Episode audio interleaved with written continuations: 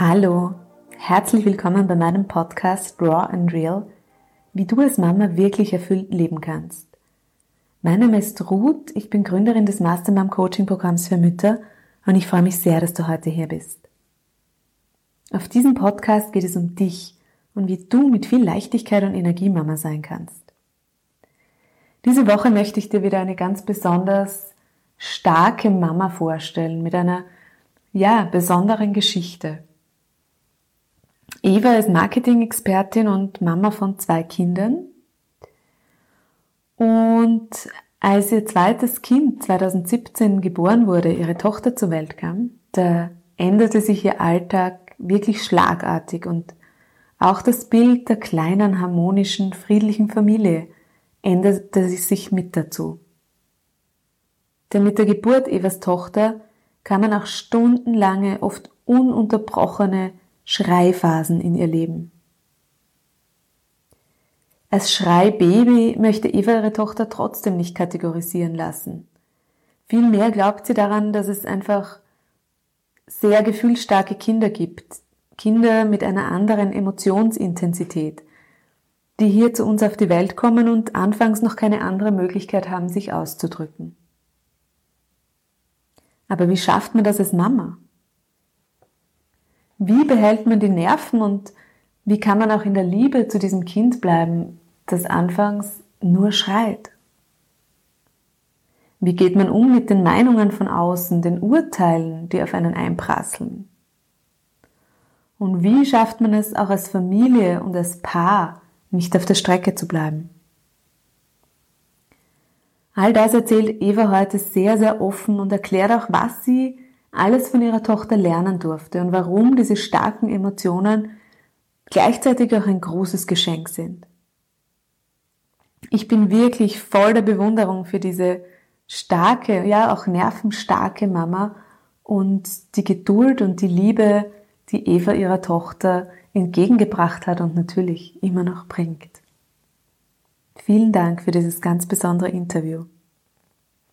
Alle Infos zu Eva findest du natürlich wie immer verlinkt in den Shownotes. Schön, dass du da bist. Deine Mastermam, Ruth. Eva, vielen Dank, dass du da bist heute. Dankeschön für die Einladung. Eva, du bist, ähm, du bist Expertin für Marketing, arbeitest in einer Werbeagentur, bist auch Mama-Fit-Trainerin und bist Mama von zwei Kindern. Genau, richtig, ja. Und dein zweites Kind hat, wenn man so möchte, eine Besonderheit mitgebracht. Ja? Richtig. Äh, deine Tochter, die 2017 geboren worden ist, die hat von Anfang an eigentlich sehr viel geschrien. Ja, ja genau richtig. Also es hat eigentlich gleich mit der Geburt begonnen. Also es war für mich zuerst nicht klar, aber ähm, wirklich am Tag nach der Geburt kam schon das erste Mal die Hebamme zu mir und sagt, sie haben ein sehr starkes Mädchen mit einem starken Organ. Und ich habe mir gedacht, ja, hab halt ein starkes Mädchen. Also ich habe das als Kompliment wahrgenommen und habe noch nicht gewusst, was das bedeutet. Aber ich habe schon gesehen, es war eine erfahrene Hebamme, also jetzt schon etwas älter, aber sehr offen und sehr freundlich und es war auch überhaupt nicht böse. Also im Nachhinein sehe ich das schon sehr differenziert und weiß einfach, sie hat wahrscheinlich erkannt, dass sie, dass sie doch anders ist. Also dass sie einfach ähm, ein bisschen lauter und ein bisschen mehr schreit wie, wie der Durchschnitt. Ja. Mhm. Wie hat sich das im Krankenhaus da gezeigt? Also was ist ein bisschen mehr? Was würdest du sagen, wie viel, wie viel hat sie da geschrien? Im Endeffekt hat sie immer geschrien. Mhm. Also außer sie ist gerade weggenickt, weil einfach die Anstrengung so groß war, dass sie dann wieder eingeschlafen ist. Ich meine, wir wissen, Babys schlafen sehr viel, ähm, aber sie hat da auch schon weniger geschlafen, als es normal ist. Und in der Zeit, wo sie wach war, hat sie geschrien. Mhm. Wie war das denn, als ihr nach Hause gekommen seid? Ja, also ich, ich habe mir gedacht, okay, das wird vielleicht der Umstand sein, dass ich mich, natürlich ein Krankenhaus ist eine, eine andere Umgebung, vielleicht spürt sie, dass ich mich jetzt auch noch nicht so wohl fühle, einfach in der Umgebung, das wird sich zu Hause dann anpassen, das wird sich legen und ja, im Endeffekt ging es aber genauso weiter. Also wie es im Spital aufgehört hat, hat es zu Hause eigentlich ist weitergegangen. Also im Gegenteil, es war eigentlich so, dass es sich dann nach und nach noch verschlimmert hat, die ersten Wochen.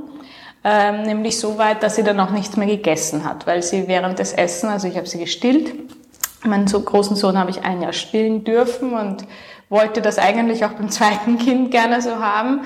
Ähm, und sie hat sich einfach nicht mehr beruhigen können, so dass sie nicht mehr trinken konnte, ja, weil sie einfach in der Zeit geschrien hat, ja, wo sie trinken sollte.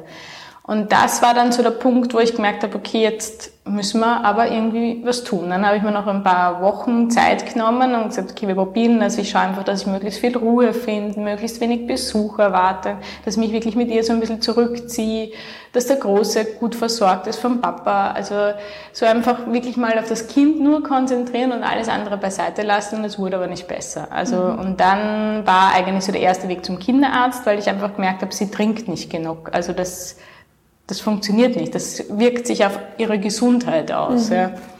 Und das wurde dann auch bestätigt mit der Waage. Also sie hat dann tatsächlich auch weiter und weiter abgenommen und dann wurden wir sehr engmaschig kontrolliert. Das heißt, wir waren eigentlich jeden Tag beim Kinderarzt über Wochen, wo dann ähm, ja also von also Ratlosigkeit des Arztes, Hilflosigkeit vom Arzt, Hilflosigkeit von mir. Also das war wirklich so ein, eine Episode, die ähm, ja, die sehr schwierig war auch, weil wir dann oder weil der Arzt beschlossen hatte, dass ähm, das Stillen einfach nicht mehr ausreicht, dass wir jetzt zufüttern müssen und dann ähm, wurde eben auf Fläschchennahrung umgestellt.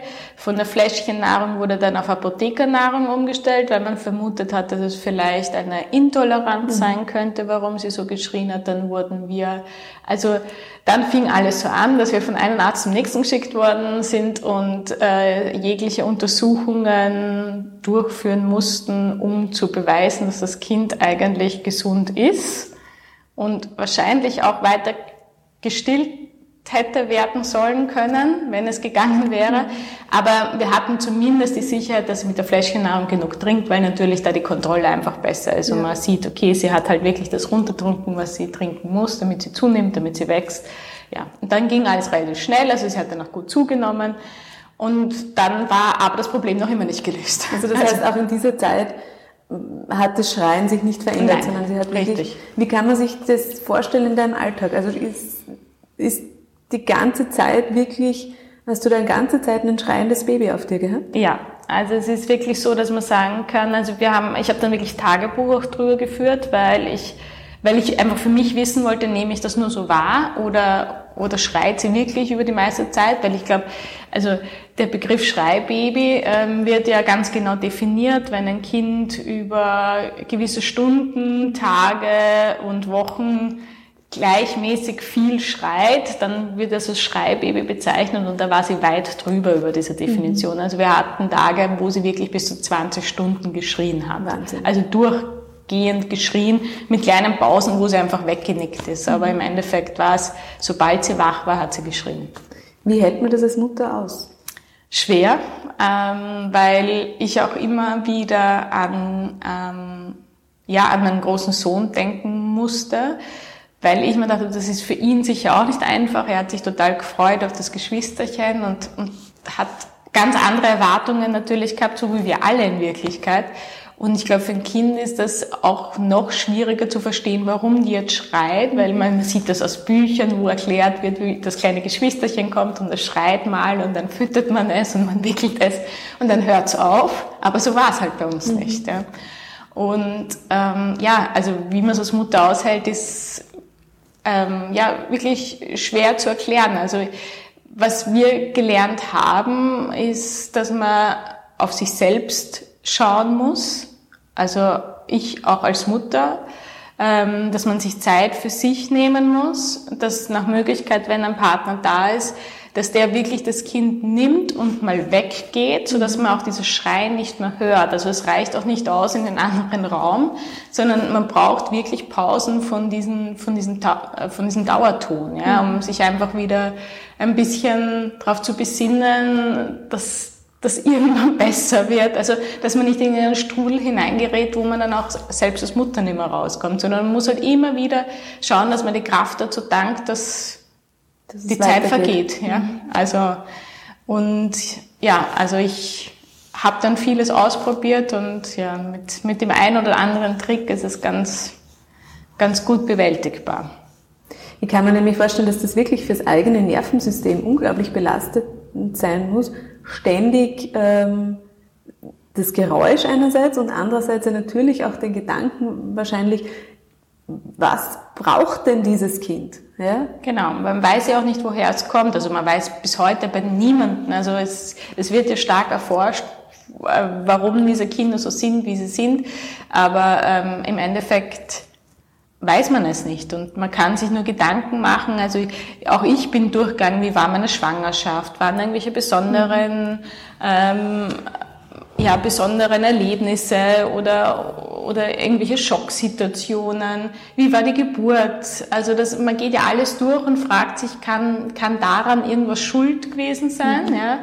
Ähm, oder sind diese Kinder einfach mit diesen Erbanlagen so geboren und kommen zur Welt. Und also eine Ärztin hat das irgendwie für mich ganz treffend formuliert, die hat zu mir gesagt, ähm, jede Mutter bekommt das Kind, das es aushält. Also nicht, dass es verdient, sondern dass es aushält. Und ich habe mir dann oft gedacht, ja, vielleicht ist sie wirklich, hat sie sich mich ausgesucht, weil ich es doch irgendwie ausgehalten habe über die Zeit. Also es gibt tatsächlich, glaube ich, Mütter, die es dann vielleicht nicht mehr aushalten und die dann Fehler machen, soweit man Fehler bezeichnen kann, die halt dann nicht mehr rückgängig, also genau richtig, ja. Und da war ich schon immer wieder so in der Situation, wo ich gesagt habe, okay, bevor jetzt irgendwas ist, ich mache die Tür zu, ich gehe aus dem Zimmer, ich gehe in den Keller Wäsche waschen, ich äh, atme tief durch und ähm, wenn fünf Minuten mein Mann dann auf sie geschaut hat, dann kann ich wieder ins Zimmer gehen, habe durchgeatmet, habe wieder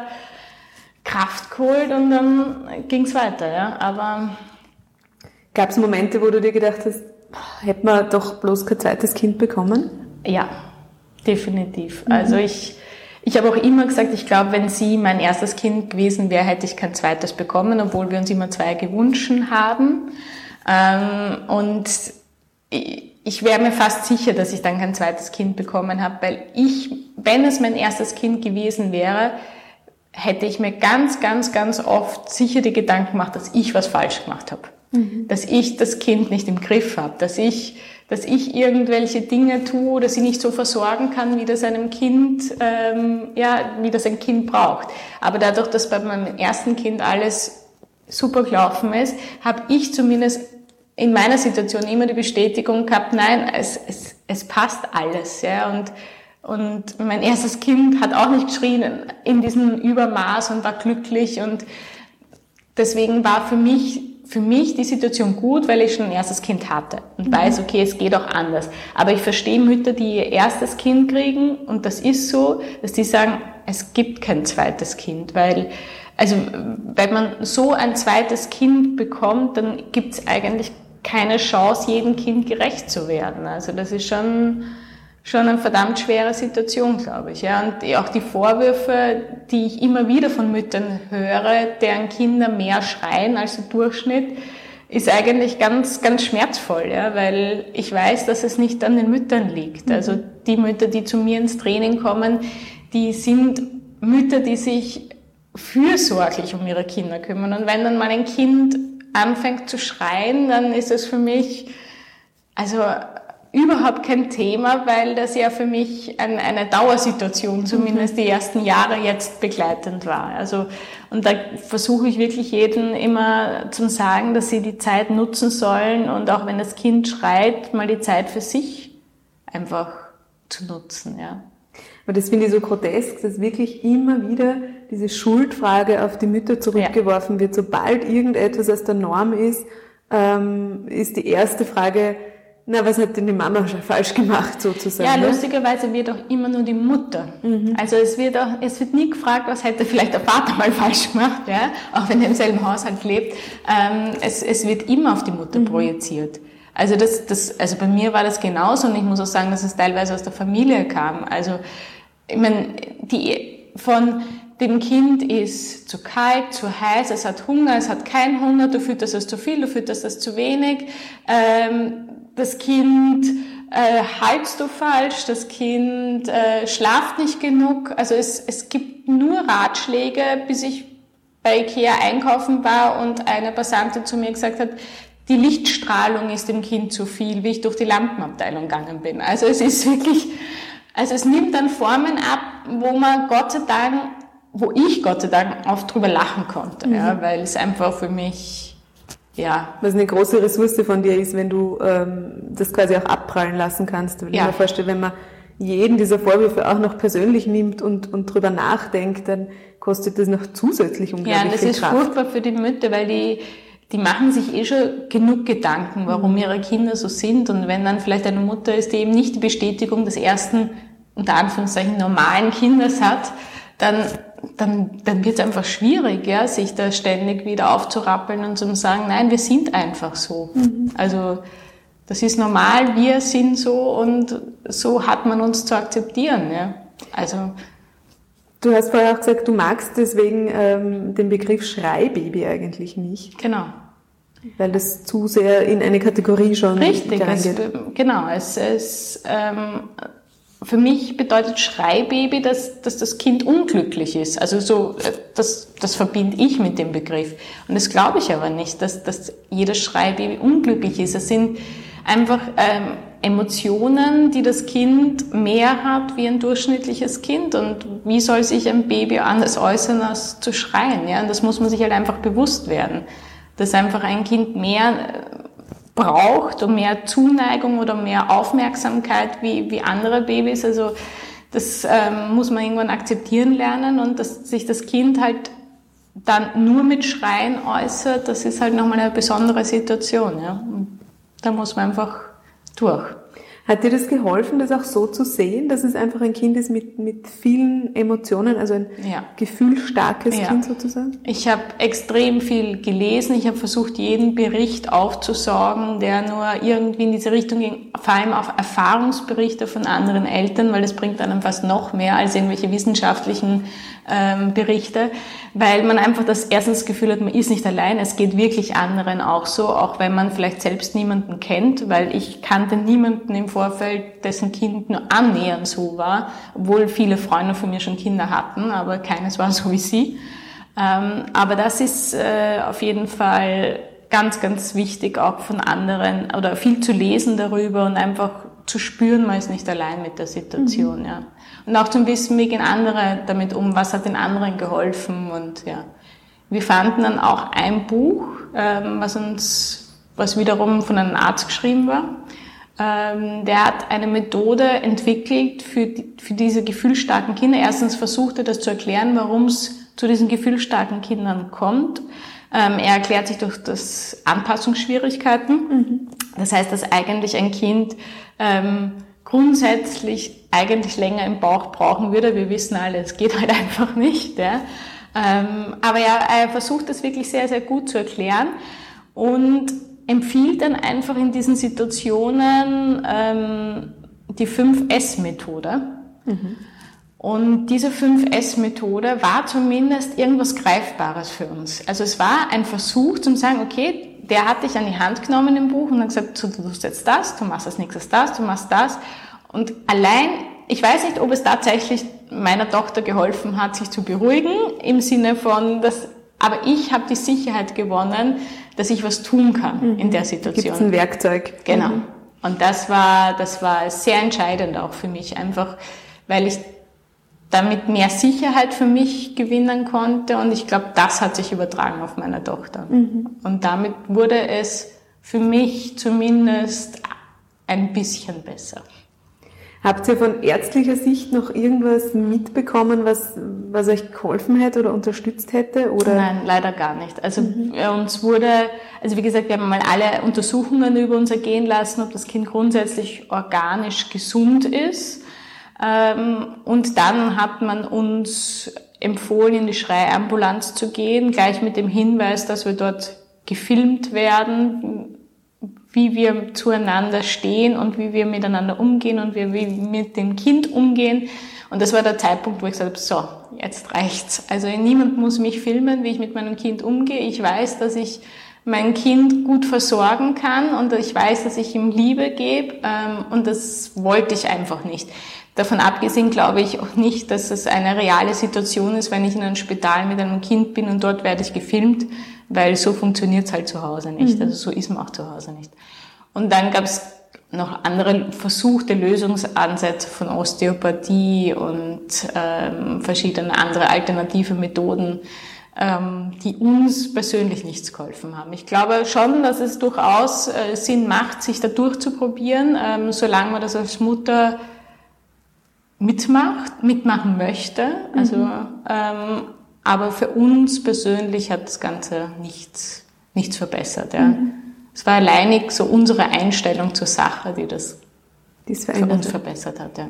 Wart ihr da als Paar immer im Einklang drüber? Weil ich kann mir vorstellen, dass das ja auch als Paar sehr herausfordernd ist, diese Situation. Ja, also ich muss sagen, ich war halt sehr viel mit dem Kind alleine, weil mein Mann geht wie viele andere auch Vollzeit arbeiten und ähm, geht so früh morgens außer Haus, dass die Kinder im Normalfall noch schlafen und kommt am Abend heim, wenn die Kinder schlafen gehen. Also ich war in der Zeit schon relativ alleine, sage ich jetzt einmal, und natürlich habe ich ihm auch oft die Vorwürfe gemacht, dass ich quasi als alleinerziehende Mutter durch diese Situation durch muss, obwohl ich es nicht bin.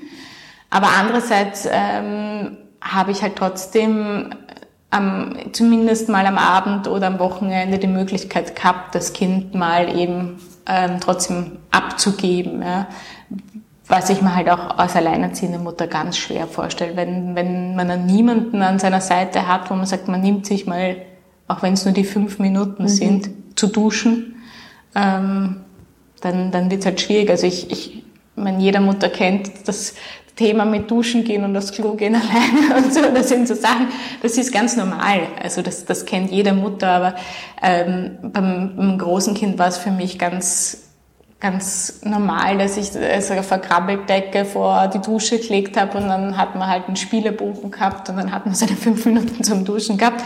Das war ja bei ihr nicht der Fall, ja, weil das ging einfach nicht, weil man das Gefühl hat, sie hält gleich die Luft an und hört auf zu atmen. Also das war mhm. ständig irgendwie diese Sorge mit, dass, dass sich das so weit steigert, dass sie vielleicht vergisst zu atmen. Ja. Also das war schon definitiv mehr als nur ein bisschen Schreien. Heute ist sie ja drei oder wird drei, ja. sie hat bald Geburtstag. Ähm, wenn du jetzt diese drei Jahre zurückblickst, vielleicht auch mit einem ganz neuen Blick, was würdest du sagen, macht sie aber besonders aus? Welche Gabe, welches Geschenk hat sie denn vielleicht auch mitgebracht? Ja, also sie hat unser Leben auf jeden Fall gut verändert.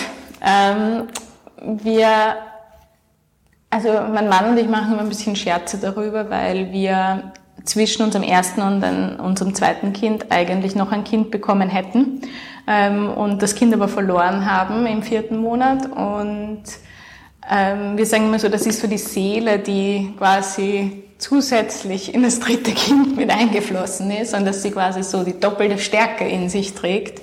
Und an das glauben wir halt auch irgendwie ganz fest, dass sie, sie ist ein irrsinnig starkes Mädchen. Sie wird niemals Probleme als Mädchen irgendwo haben, sich durchzusetzen. Also das ist eine absolute Gabe von mir und ich werde mir um sie nie Sorgen machen müssen, dass sie irgendwas nicht schafft, weil sie schafft schon jetzt viel mehr wie viele andere in ihrem Alter, weil sie einfach alles selber ausprobieren möchte und, und da auch mit Sicherheit einen erheblichen Vorsprung zu anderen Kindern. Sie ist null ängstlich. Ähm, das ist einfach diese, diese Motivation in ihr, die ich so in kein Kind oder diesen, diesen Drang, sofort alles selber machen zu wollen, egal ob es gelingt oder nicht, aber dadurch lernt sie irrsinnig schnell. Und das ist für mich ein, ein also auch eine absolute Freude mittlerweile, ähm, sie so zu sehen, weil ich, weil ich gar nicht weiß, wo das noch hin soll. Also ich überlege mir, wie sie ist, wenn sie sechs, wenn sie neun, wenn sie zwölf ist, wie, wenn die Schritte weiter so schnell gehen was sie dann alles tun kann. Ja? Aber auf jeden Fall weiß ich, dass sie ein, ein starkes Mädchen bleiben wird. Ja. Wie hat sich das Schreien verändert inzwischen? Ähm, insofern, dass ja dazwischen zumindest sie artikulieren kann, was vielleicht der Grund des Schreins sein könnte, auch wenn es natürlich nicht immer ein, ein, ein wirklicher Grund ist, sondern es für sie ein Grund ist, äh, auszurasten. Ähm, deswegen kann man das versuchen, schneller abzufangen. Also das, das konnte man als Baby einfach nicht, weil du, weil du gar nicht so schnell reagieren konntest. Aber jetzt kann man das Ganze schon etwas besser steuern, würde ich sagen. Mhm. Ja. Also es dauert nicht mehr ganz so lang, diese Schreiphasen. Sie sind genauso intensiv noch, also eben dieses klassische, man haut sich am Boden und also das haben wir alles. Das ist ähm, auch aber überhaupt kein Problem. Also ich kann damit richtig gut umgehen, denke ich. Also ich fürchte mich auch nicht einkaufen zu gehen, auch wenn das sich am Boden hat. Also es ist, ähm, sie ist, wie sie ist und wir haben das mittlerweile akzeptiert und ich glaube tatsächlich, dass es von Jahr zu Jahr jetzt ähm, bessern wird. Mhm. Einfacher für euch auch ja, als genau. Familie. Finden die Schreiphasen, weil du gesagt hast, sie geht jetzt in den Kindergarten, gibt es es dort dann auch oder ist es auf zu Hause reduziert? Im Moment ist es ja relativ schwierig, Feedback zu bekommen äh, aufgrund mhm. der Situation. Ähm, das heißt, wir haben sicher nicht so dieses, dieses engmaschige Feedback, wie wir das beim ersten Kind gewohnt waren aus dem Kindergarten, dass man halt jeden Tag an der Tür fragt, und wie war es heute? Mhm. Ähm, nachdem wir bis jetzt noch nicht viel Negatives gehört haben, ähm, gehe ich davon aus, dass es sehr gut klappt. Und sie ist irrsinnig glücklich im Kindergarten, weil es war schon im Vorfeld absehbar, je lauter und je mehr Action war, desto besser war es für sie, auch schon als ganz kleines Baby. Also mhm. es war die, die besten und ruhigsten Situationen, wo sie eingeschlafen sind, waren auf der Geburtstagsparty meines damals vierjährigen Sohnes, wo zehn andere Vierjährige in einem geschlossenen Raum mhm. ähm, irgendwelche Spiele gespielt haben. Also das ist auch heute noch so, je mehr Action und je mehr Wirbel, Krach, also alles, was vielleicht so für einen Erwachsenen als unangenehm empfunden wird, das ist für sie die entspannteste Situation. Alles, was man eigentlich versucht zu vermeiden, Richtig. wenn ein die Welt kommt. Gell? Genau, weil es wird ja auch oft geraten, ja, also auch teilweise zu verdunkeln und einfach äh, quasi eine heimliche Atmosphäre schaffen. Mhm. Und das war bei ihr genau das Gegenteil. Also ich habe gewusst, wenn ich sie mitnehme, wird's besser. Also egal, wir haben halt danach trotzdem alles gemeinsam gemacht. Und sobald wir zu Hause sind, und es ist auch heute so wenn wir unterwegs sind, dann gibt es viel weniger dieser Schreiphasen. Ähm, und zu Hause, so in, wenn sie sich entspannt und wenn sie loslassen kann, dann kommt halt alles raus. Mhm. Dann werden alle Emotionen ausgepackt und ohne Rücksicht auf Verluste auch ihr Bruder mit eingebunden in irgendwelche Schreitiraden. So. Wie geht's dem inzwischen? Der ist jetzt sieben. Wie, ja. wie geht der damit um? Ich muss dazu sagen, er ist ein sehr ruhiges Kind und ein sehr, ähm, also er liest gerne Bücher, er zieht sich auch selbst gerne zurück, hat dennoch viele Freunde, aber ist auch mit Freunden in einem eher ruhigeren Spielmodus, ist jetzt nicht so der klassische Siebenjähriger, der sich irgendwie duellieren muss. Ähm, und ihm ist es tatsächlich oft zu laut. Also gerade in dieser Lockdown-Phase mit ähm, Homeschooling war das natürlich für ihn irrsinnig schwer, weil er sich halt kaum konzentrieren konnte neben einer Zweijährigen, die halt solche besonderen äh, Bedürfnisse mhm. auch hat. Und wir haben es dann dennoch irgendwie geschafft und deswegen bin ich auch total stolz auf ihn, weil er sich dann trotzdem jeden Tag hingesetzt hat und seine Dinge durchzogen hat. Aber ich weiß, dass es für ihn nicht oft nicht einfach ist. Also ich, wir versuchen wirklich einfach auch getrennt Dinge mit ihm zu unternehmen, so dass er die volle Aufmerksamkeit hat, wobei er das auch gar nicht oft wünscht, weil er liebt seine Schwester trotzdem über alles und die sind wirklich, obwohl sie ja fast fünf Jahre auseinander sind, trotzdem ein super Team, also die spielen auch super gemeinsam, aber er sagt schon mehrmals am Tag, es ist ihm zu laut. Mhm. Also er ist einfach auch, in, auch wenn sie fröhlich ist und in ihren äh, Spielmodus einfach sich freut und dann quietscht und äh, es ist ihm einfach alles zu laut. Ja. Aber ich glaube, auch er wird damit lernen, umzugehen und er hat ähm, ist immer die Möglichkeit, dass er ähm, sich bei uns zurückzieht, auch in sein Zimmer, die Tür zumachen darf bei uns, um einfach auch seine, seinen Raum zu bekommen und mhm. seine Ruhe. Und ich glaube, das ist für ihn auch ganz wichtig und er nutzt das auch mal. Und wenn er dann wieder Lust hat, kommt er raus und dann hat er wieder Energie genug, um mit ihr zu spielen und dann passt das, glaube ich, wieder. Ja. Das heißt, es ist für euch alle so ein sehr, sehr intensiver und sehr herausfordernder, aber doch auch ähm, ein Prozess, wo ihr unglaublich viel gelernt habt. Jeder Richtig. für sich auf seine Art und Weise. Genau. Jeder hat, jeder hat für sich damit lernen müssen, wie er am besten damit umgeht ähm, und wie es Spaß machen kann auch dabei und jeder weiß, dass man in gewissen Situationen ähm, nicht mehr drüber darf, um einfach sie zeitgerecht zu stoppen, bevor, also man, man kennt ja diese Phasen jetzt schon sehr viel schneller und kann darauf viel schneller reagieren und das versuchen umzulenken, was ganz gut gelingt und äh, wir haben, wir haben ganz viel gelernt, auch im, im Sinne von eben, wie Familie zusammenhält. Also das ist schon, also das ist schon stark. Ja? Mhm. Also das hätten wir wahrscheinlich ohne ihr so nie gehabt, die Situation. Ja? Das, obwohl alle von außen Einfluss versucht haben zu nehmen, dass man trotzdem innerhalb unserer kleinen Familie so zusammenhält ja, und sagt, okay, wir, wir ziehen das jetzt durch, wir machen alles, was notwendig ist, damit es besser wird, aber ähm, ja, und wir haben das eigentlich bisher super gemeistert und ich bin mir sicher, dass es, dass es noch besser wird, ja.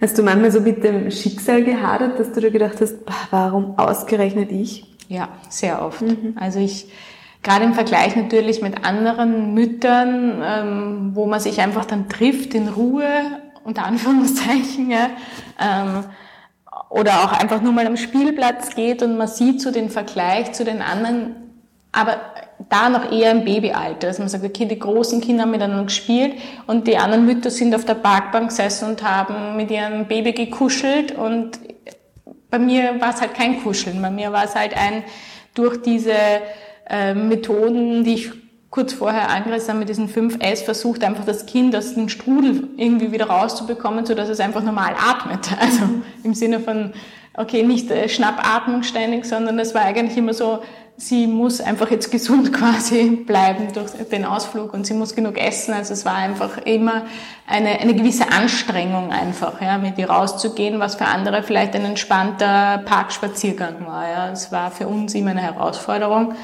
aber eine notwendige, ja, mhm. sich einfach da trotzdem rauszutrauen. Aber ja, es, ja. Was die, die Nora Imlau, die den Begriff mit dem gefühlsstarken Kind ja sehr geprägt hat, die sagt ja, das finde ich ganz wichtig, weil man es sonst oft vergisst. Gefühlsstarke Kinder haben ja nicht nur gefühlsstarkes Schreien, sondern auch die anderen Emotionen sind ja.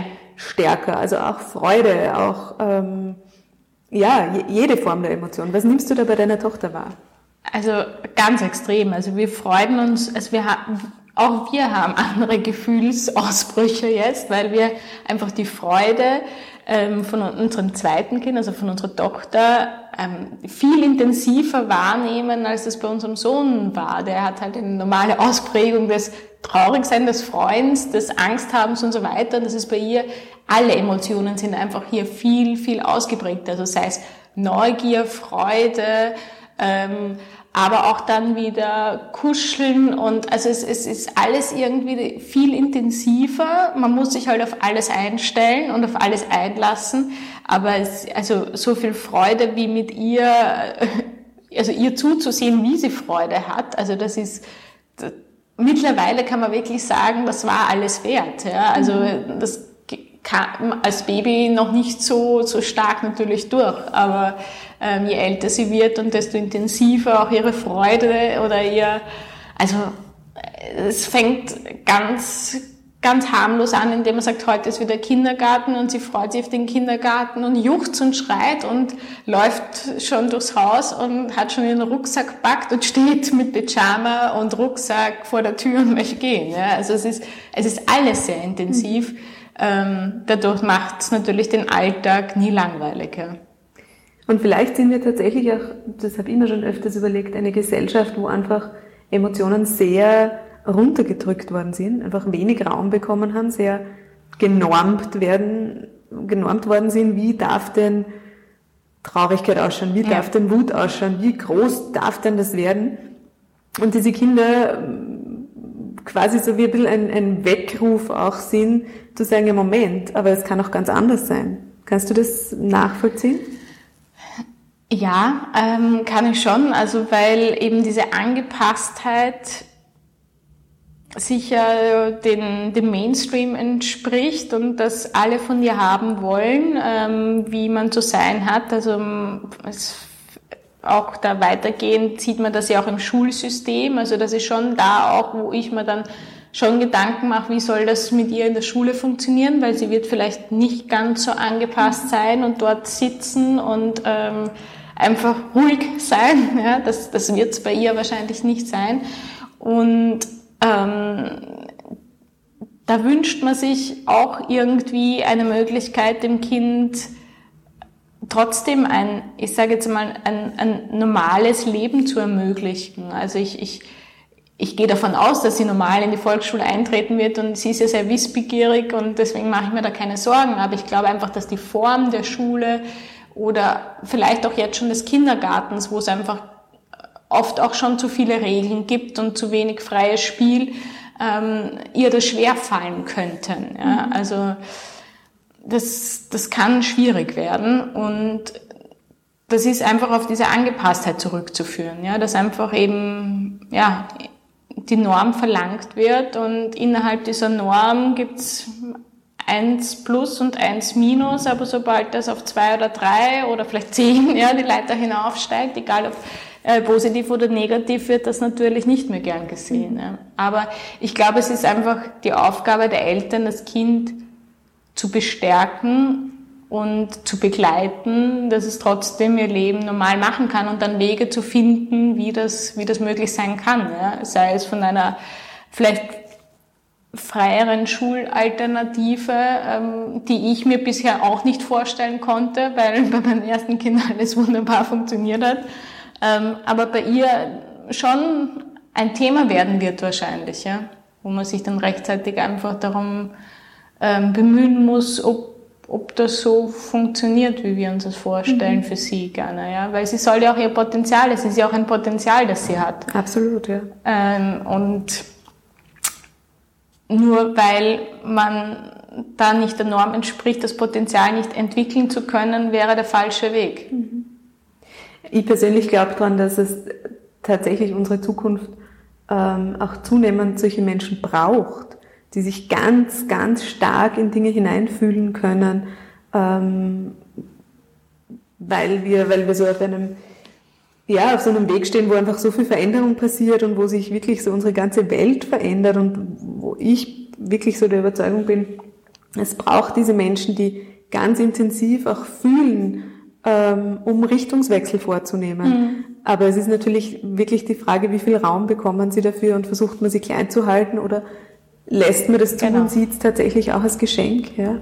Richtig, das bin ich mir ganz sicher. Mhm. Und deswegen ist es einfach umso wichtiger, als Eltern da einfach auch, auch dahinter zu stehen und zu sagen, okay, es, vielleicht hat man es einfach für sich nicht vorstellen können bis jetzt, aber man muss, man muss diese neuen Wege auch als Eltern dann äh, sich trauen zu gehen und zu sagen, okay, vielleicht braucht es da was anderes. Mhm. Ich finde ganz bewundernswert, wie du auch mit dem Außen umgehen kannst, also mit den Meinungen, Ratschlägen, Wertungen ähm, der anderen Menschen. Für Mamas, denen es vielleicht gerade ähnlich geht, was, welchen Tipp kannst du denen geben? Was hat dir geholfen? Also das, das Allerwichtigste ist weiterhin am Leben teilzunehmen. Ich glaube, das war für mich so, das habe ich für mich entschieden und ab dem Moment, wo ich das dann wieder normal für mich gemacht habe und das auch zu akzeptieren, dass das Kind halt beim Einkaufen dann schreit. Ich glaube, das war das Beste, was mir passieren konnte, ja, weil es einfach mir eine Selbstsicherheit gegeben hat, auch mit Kommentaren in der Öffentlichkeit umzugehen, ja, weil keiner weiß, welche Belastung in der Zeit auf mir gelegen ist, der mich nicht kennt. Und man muss wirklich in dieser Situation über diesen Kommentaren stehen, weil man genau weiß, welche Stärke man mitbringt, mit so einem Kind den Alltag überhaupt zu bewältigen ohne größere Hilfe. Also das, das muss man schon sich selbst auch anerkennen und sagen, okay, das, das mache ich eigentlich gar nicht so schlecht. Mhm. Ähm, und das ist einfach so, ja, für mich das Allerwichtigste gewesen. Also ich kann wirklich raten, rauszugehen, sei es jetzt wirklich Sport zu machen mit dem Kind. Es gibt wirklich so viele verschiedene Möglichkeiten auch draußen mit dem Kind Sport. Es muss nicht immer eine Höchstleistung, es kann auch Yoga im Freien oder was auch immer. Also es gibt ja mittlerweile eh so viele Angebote. Gott sei Dank mit den Kindern zusammen auch tagsüber was zu machen.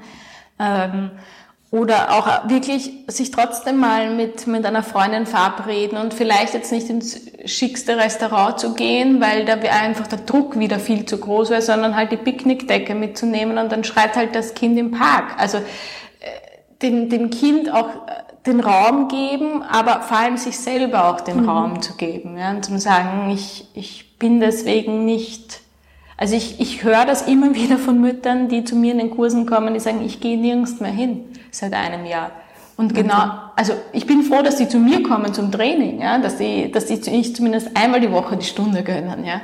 Aber es muss mehr sein. Es, es, also je höher die Belastung als Mutter, desto mehr Zeit muss ich, muss ich mir für mich selbst einfach nehmen. Es kann auch was Kreatives sein. Es ist, es ist vollkommen wurscht. Nur einfach eine Zeit für sich selber. Oder sei es auch mal wirklich den Mann einzuspannen oder den Papa oder auch Großeltern, was auch immer einzuspannen, zu sagen, auch wenn das Kind schreit, eine Stunde, ich gehe spazieren. Es ist ganz egal, einfach nur ein bisschen Zeit für sich selber. Mhm. Das ist ganz, ganz wichtig. Um einfach wieder Kraft und Energie zu danken, um dann wieder mit der Gewissheit in die Situation zu gehen, dass es eine Phase ist, wie man so schön sagt. Jede Phase geht vorbei, auch wenn die nächste kommt. Und so ist es genauso mit einem gefühlsstarken Kind. Also es gibt verschiedene Phasen bei gefühlsstarken Kindern. Es ist die Babyphase, die ist mit Sicherheit die schwerste, glaube ich, weil man einfach nichts im Endeffekt tun kann, außer es durchzustehen.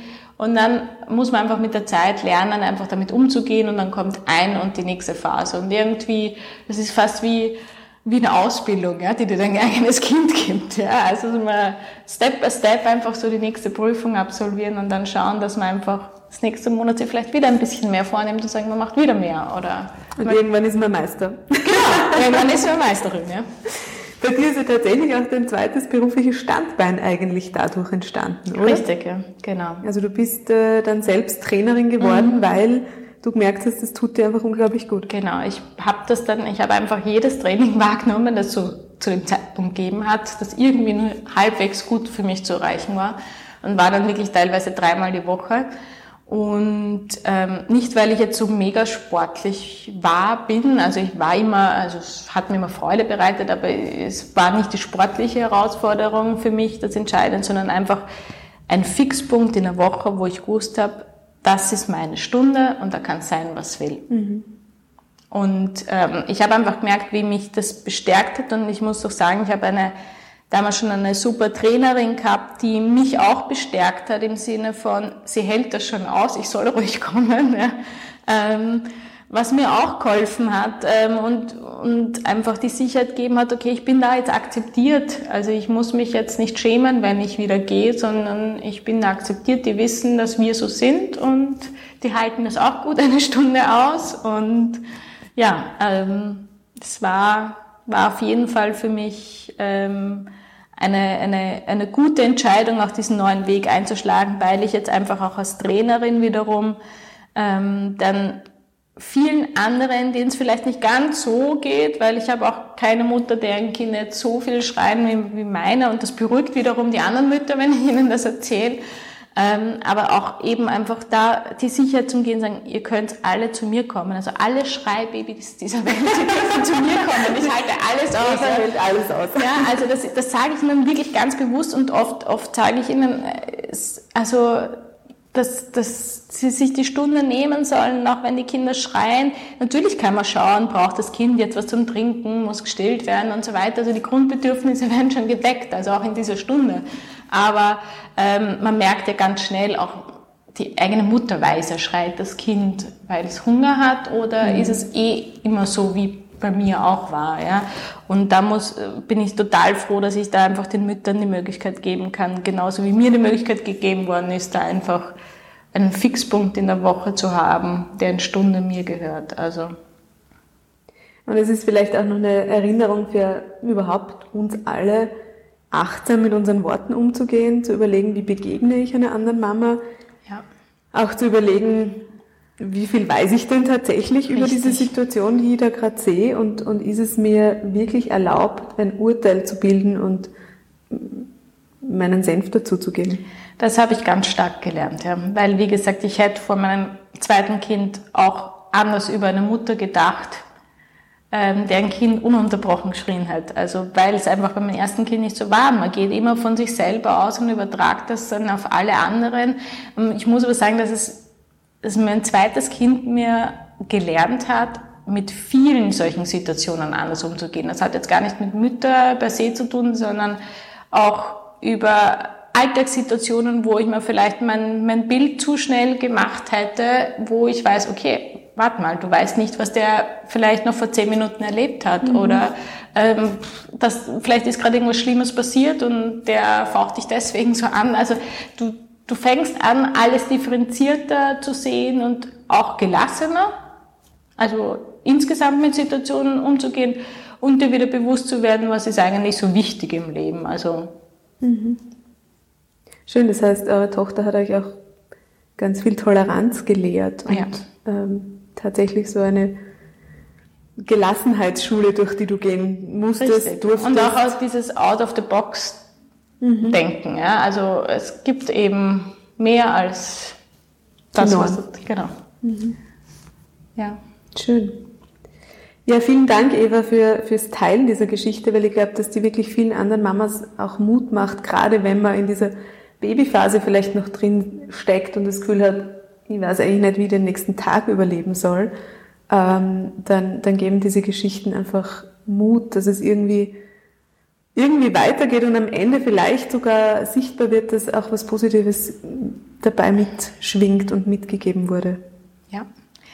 Dankeschön, dass ich äh, erzählen durfte darüber. Ich bin ganz, ganz froh, dass einfach die Möglichkeit gibt, auch jetzt andere Mütter einfach zu erreichen und zu informieren, dass sie nicht alleine sind und dass es mit Sicherheit besser wird und dass es mit Sicherheit auch positive Seiten hat, dass mein Kind anders ist.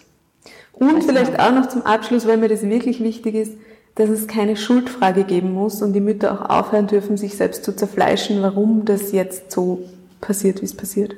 Richtig, ja. Es ist absolut keine Schuldfrage, sondern es ist eine Situation, die man anzunehmen hat, die man annehmen muss als Mutter, mit der man aber lernen muss, umzugehen. Mhm. Also es ist, aber nicht nur als Mutter, sondern als Vater, als Großmutter, was auch immer. Aber die Mutter steht natürlich mit dem Kind in, in näherster Beziehung und, und da ist es einfach entscheidend, dass, dass die Mutter einfach hier auch ähm, mit sich und mit dem Kind eine Ebene findet, wo man einfach trotzdem ähm, ein schönes Mama-Sein irgendwie gewährleisten kann. Ja.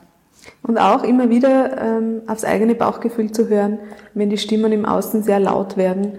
Ja, richtig. Zu spüren, wie fühlt sich denn das für mich an? Richtig. Also nicht immer ähm, sind alle Außenstimmen, egal ob Therapeuten, Ärzte, Verwandte, eigenen Eltern, also Großeltern, nicht immer ist das das Richtige, weil die stecken alle nicht in der täglichen Situation. Und da ist es einfach auch ganz wichtig, sich als Mutter, so wie wir das dann auch schlussendlich gemacht haben, wie das Thema Schreiambulant anstand, zurückzulehnen und sagen, so, das ist bisher passiert, wir haben alles abgeklärt, es ist medizinisch alles in Ordnung. Ab jetzt nehmen wir die Sache in die Hand und machen das in unserem Tempo. Mhm. Einfach Tag für Tag zu schauen, dass es einfach besser wird ja, und mit der Situation besser lernen umzugehen. Ja. Hut ab, ganz, ganz toll, wie ihr das gemacht habt. Dankeschön. Vielen Dank, Eva.